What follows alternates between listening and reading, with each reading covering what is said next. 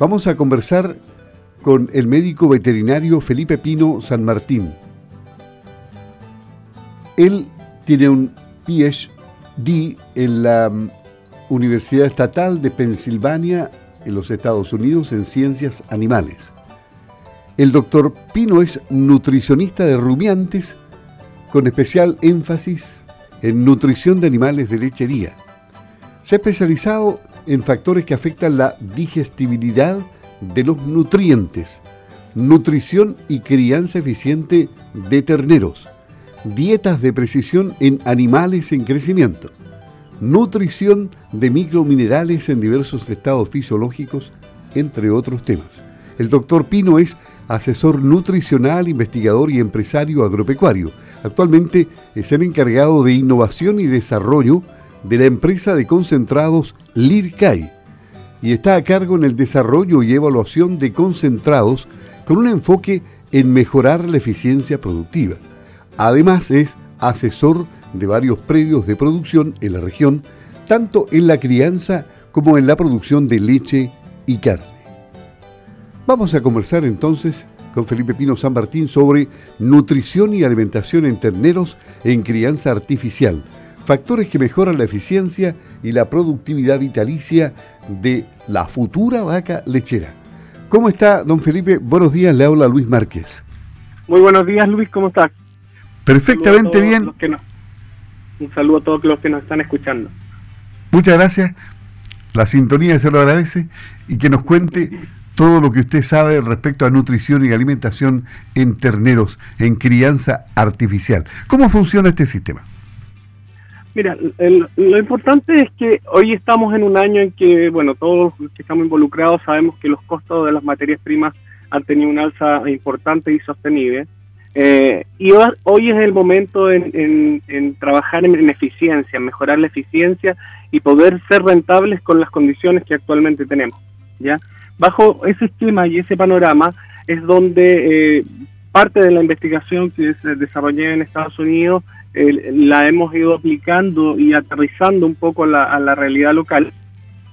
Y dentro de la, de la crianza de terneros hay muchos modelos de crianza, hay muchos sistemas de crianza que cumplen con el objetivo que eh, principalmente es obvio en, en, la primera etapa es destetar un ternero saludable y sano, que sea un rumiante, y en la segunda etapa llevar que esta ternera sea una vaquilla que esté encastada entre 14 a 16 meses para estar parida idealmente a los 24 meses de edad.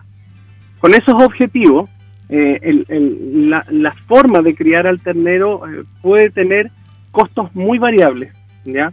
Eh, desde un, un, criador de terneros que puede destetar a 45 días, que a todo esto es, es el número promedio general de destete o la edad promedio general de destete en Estados Unidos, entre 42 y 49 días, hasta un agricultor que hoy día todavía existen dando 120 días de leche. Por lo tanto, la diferencia y el costo de esa crianza puede ser muy variable teniendo resultados muy similares. Entonces, desde este punto de vista, eh, la idea y lo que hemos desarrollado juntos en Kai es poder generar un modelo en el cual, sin afectar la calidad de la ternera, sin afectar la productividad futura de esa ternera, podamos reducir costo y mejorar la eficiencia, tanto para el agricultor, una eficiencia económica, como para la ternera desarrollando una eficiencia declusiva. ¿ya? Hay factores, sobre todo estudios estadísticos, con 20 años de lactancia termina eh, puntos claves y críticos que va a ser la productividad futura de una ternera. Lo primero y lo más importante que la nutrición y el estado sanitario de la ternera hasta los cuatro meses de vida juega un rol fundamental. Un rol fundamental en la cantidad de células de productoras de leche que va a tener esa glándula mamaria, como en la productividad vitalicia, quiere decir la cantidad de leche que va a producir la vaca durante toda su vida. considerando este parámetro, que los primeros cuatro meses de vida, la nutrición y la sanidad son fundamentales, hay otros aspectos que también tienen un, un aporte importante en lo que es la productividad. Eh, uno de ellos es eh, los partos vistósicos o la dificultad parto. Una vaca que tiene un parto con dificultad y que necesita asistencia, no solo se repercute su propio estado reproductivo, eh, y productivo, eh, que hoy se estima que puede tener una disminución en la producción entre, entre un 5 y un 20%, dependiendo de lo que haya ocurrido el parto. También un retraso en, el encaste futuro para la siguiente lactancia. Pero lo más importante es que se produce un daño eh, en la ternera que están haciendo. O sea, esa ternera cuando sea madre va a tener un menor potencial productivo que si viene de un parto natural sin problemas. Ok. El otro, ¿sí? Sí, me llama la atención porque leyendo algo relacionado con ternero encontraba que, que, este es monogástrico hasta cierta etapa de su vida. ¿Cuándo se le desarrollan bien los cuatro estómagos? Se habla de cuatro estómagos. Bueno, los rumiantes tienen tres preestómagos y un estómago verdadero, que es igual al que nosotros tenemos. ¿ya?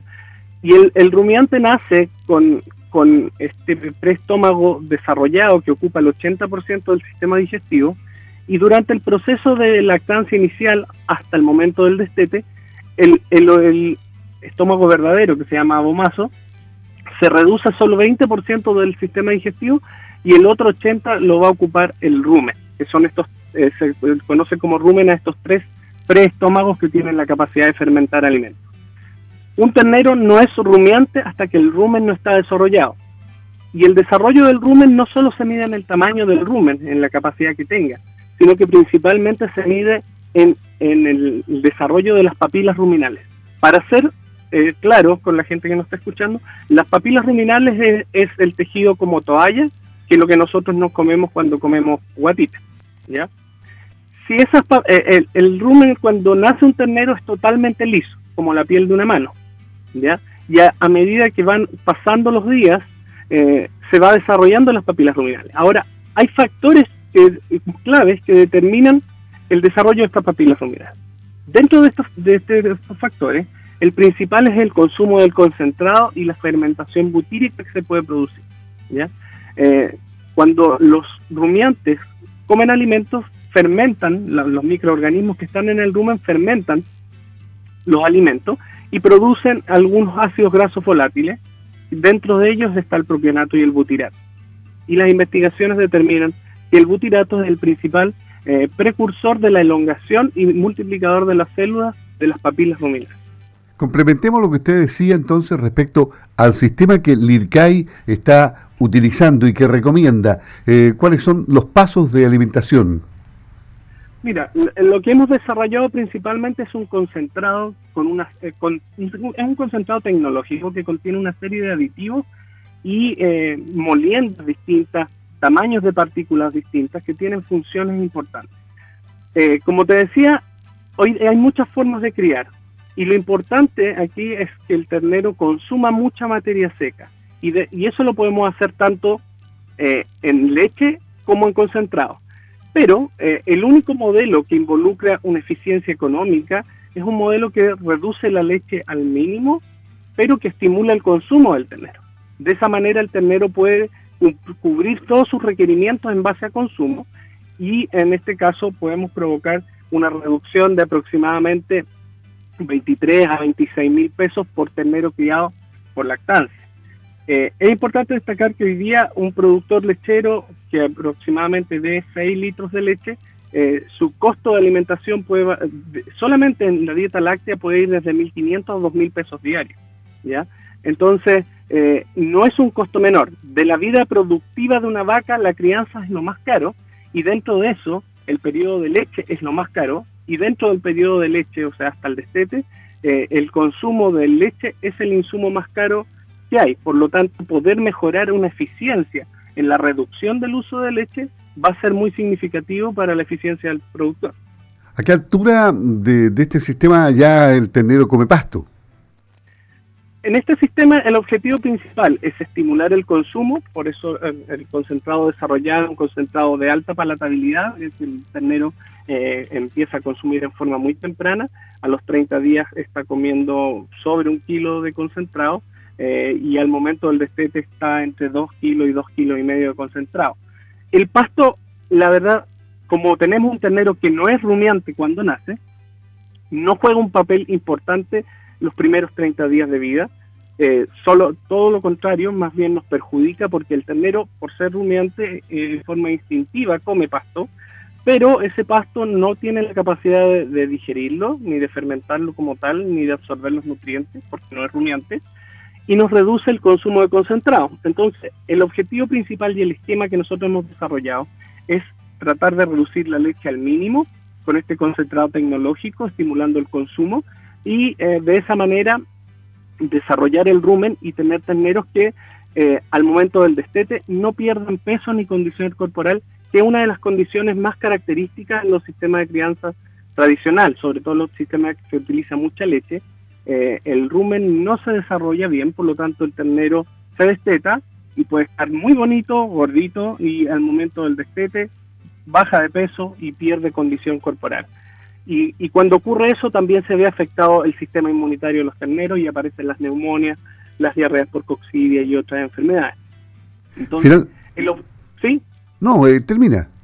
Eh, el objetivo de acá es estimular el consumo eh, y de esa manera desarrollar el rumen y desarrollando el rumen vamos a poder tener un ternero rumiante al momento del destete, un, un rumen funcional con papilas desarrolladas que te permitan la absorción de nutrientes, cosa que cuando nosotros saquemos los terneros a la pradera, el ternero pueda consumir forraje y pueda digerir ese forraje y absorber nutrientes de ese forraje. Las últimas recomendaciones entonces para los productores, ¿dónde tienen que comunicarse con ustedes y, de esa forma entrar en este sistema que se ve tan virtuoso? Mire, eh, nos puede contactar por redes sociales o simplemente contactando la página de Concentrados Litkai. Eh, también con sus distribuidores. El concentrado trabaja con toda la cadena de distribuidores en, el país. Y lo más importante es que hemos hecho un trabajo muy a conciencia, con un aporte real a los agricultores. Ya la temporada pasada criamos 35 mil terneras. Tenemos productores de, machos de lechería bastante grandes, destetando machos a 45 días y haciendo un sistema rentable. LIRCAI mismo tiene una unidad demostrativa donde tenemos terneros criados con nuestro sistema, eh, tenemos, mostramos qué es lo que pasa cuando hay una neumonía, la diferencia de desarrollo entre uno y otro.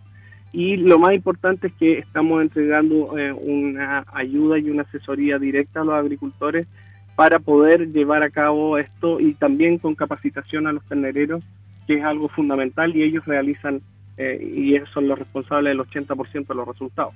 El médico veterinario Felipe Pino San Martín hablando esta mañana en Campo al Día de Nutrición y Alimentación en Terneros en Crianza Artificial. Gracias por todos los conocimientos traspasados aquí en Campo al Día a los productores. Que estés muy bien. Buenos días.